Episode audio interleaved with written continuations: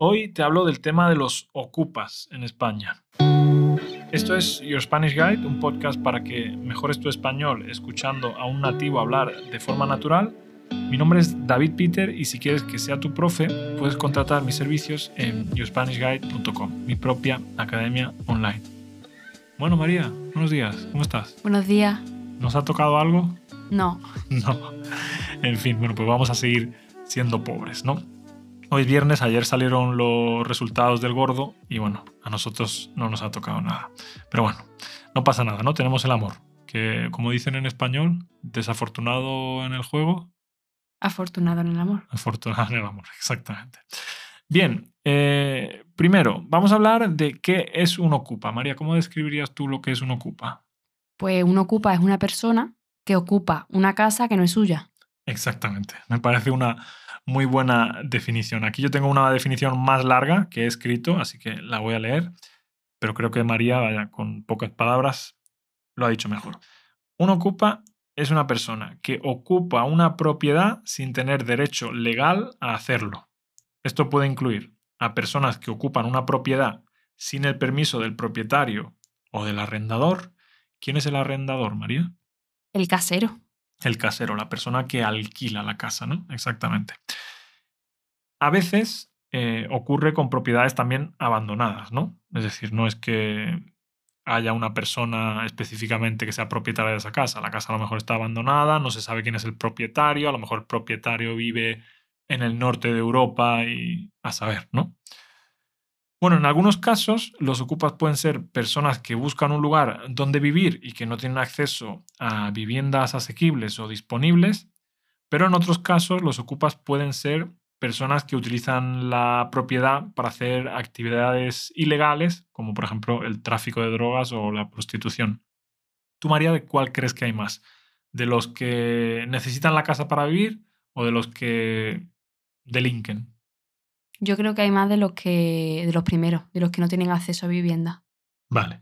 Aquí discrepamos un poco también, María y yo. Yo creo que normalmente los ocupas suelen ser gente cara dura, aunque bueno, supongo que también hay gente que eh, no tiene acceso a una vivienda y que ocupa una vivienda o que empieza a pagar un alquiler y, y, deja de pagarlo porque no tiene dinero para pagarlo, ¿no? Pero entonces tú estás añadiendo una tercera categoría. Tú al principio has dividido entre personas que no tienen acceso a vivienda y personas que ocupan para hacer actos ilegales.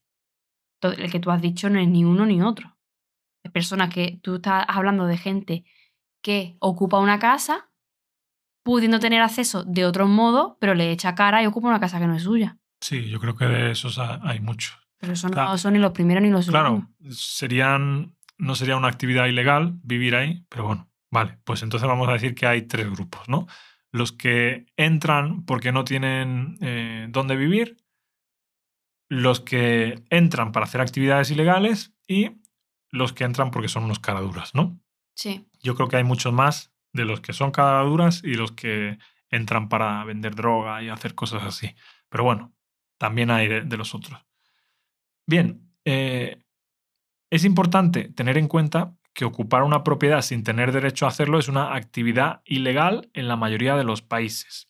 En consecuencia, los ocupas pueden ser desalojados por la fuerza si es necesario y en algunos casos pueden enfrentar cargos criminales eh, por ocupación ilegal. Claro, esto no es en todos los países. En España, por ejemplo, la ley creo que no es muy dura con la gente que ocupa viviendas, ¿no? ¿Tú qué piensas, María? Sí, yo creo que especialmente cuando, cuando hay niños, cuando hay menores. Entonces, es como que no se puede, pero creo que hay como, no sé, ¿eh? creo que hay como lagunas legales en este sentido.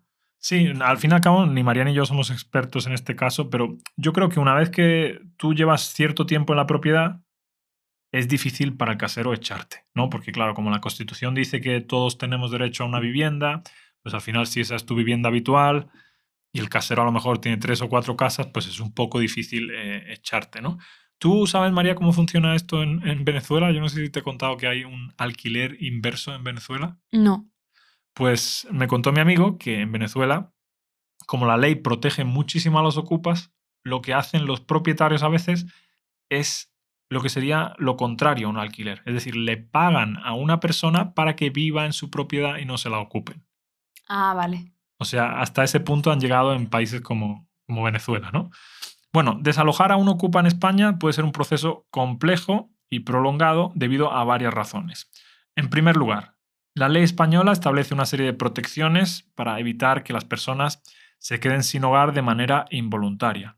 Esto significa que el propietario o el arrendador de una propiedad no pueden simplemente desalojar a un ocupa sin una orden judicial. Además, el proceso para obtener una orden de desalojo puede ser largo y puede requerir la intervención de un abogado y de los tribunales. Es decir, que a lo mejor tienes que pagar mucho hasta que consigues recuperar tu, casa. Otra de las razones por las que puede ser difícil desalojar a un ocupa en España es que, en algunos casos, el ocupa puede tener derechos adquiridos en la propiedad, tal y como hemos dicho antes. ¿no? Esto significa que aunque el propietario o el arrendador tenga derecho a recuperar la propiedad, el ocupa puede tener derecho a seguir viviendo allí por un tiempo determinado.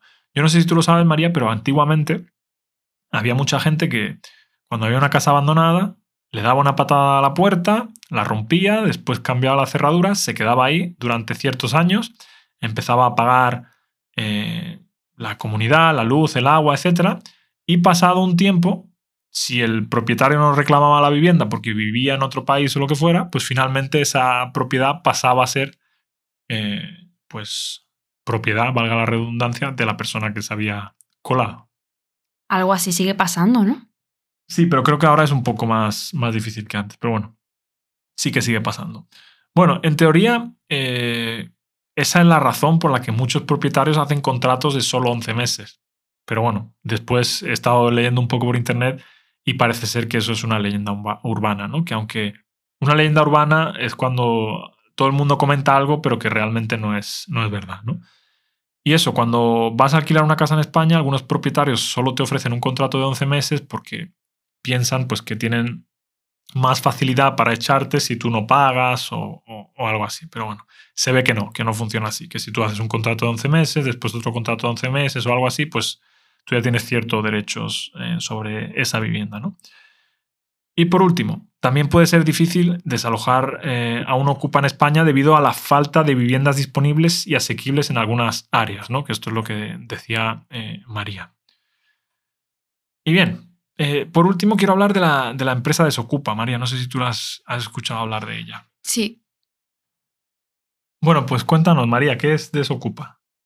Pues Desocupa es una empresa que ha surgido como medio para solucionar la ocupación ilegal. Entonces, son un grupo de personas que lo que hacen es esperar a que las personas que están ocupando una vivienda de forma ilegal en algún momento salgan y pues, pues bloquear la entrada de nuevo. Exactamente. El propietario de esa empresa es un chico que se llama Daniel Esteve y que, bueno, ha encontrado una laguna, ¿no? Ahí porque resulta que ellos no pueden entrar y echarte, pero lo que sí pueden hacer es montar un dispositivo de seguridad en la puerta. ¿Y en qué consiste el dispositivo de seguridad? Pues consiste en eso, en que hacen un control de entrada y salida y no te van a obligar a salir de la casa, pero en el momento que tú salgas no te van a dejar entrar. Y así es básicamente como recuperan las, propiedades.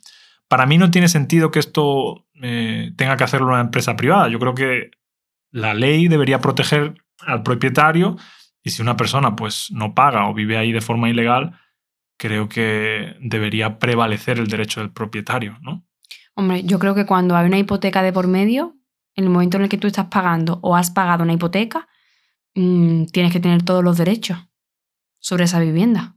Claro, yo también. Bueno, no, pero aquí hay mucha gente que, que piensa que todas las personas que ocupan una vivienda son, pues, no sé, familias pobrecitas que no llegan a fin de mes que no digo que eso no pase, a veces, pasa, pero... O sea, yo creo que en muchos casos será así, pero creo que la solución no tiene que pasar por eso. Pero yo creo que desocupa cuando son casos así no suele, no suele actuar. ¿eh? Pero bueno, de todas formas, eh, es una empresa que creo que ha encontrado un filón ahí y está ganando muchísimo dinero haciendo eso. Claro que al final a mí me parece bien, porque desocupa no actúa cuando una familia o unas personas se ocupan una casa que es del banco. ¿Sabes? Que es como que no es de nadie. Ahí, ahí desocupar no suele actuar. Actúa cuando hay un particular, una persona que está perdiendo su casa porque otra persona la ha ocupado. Sí.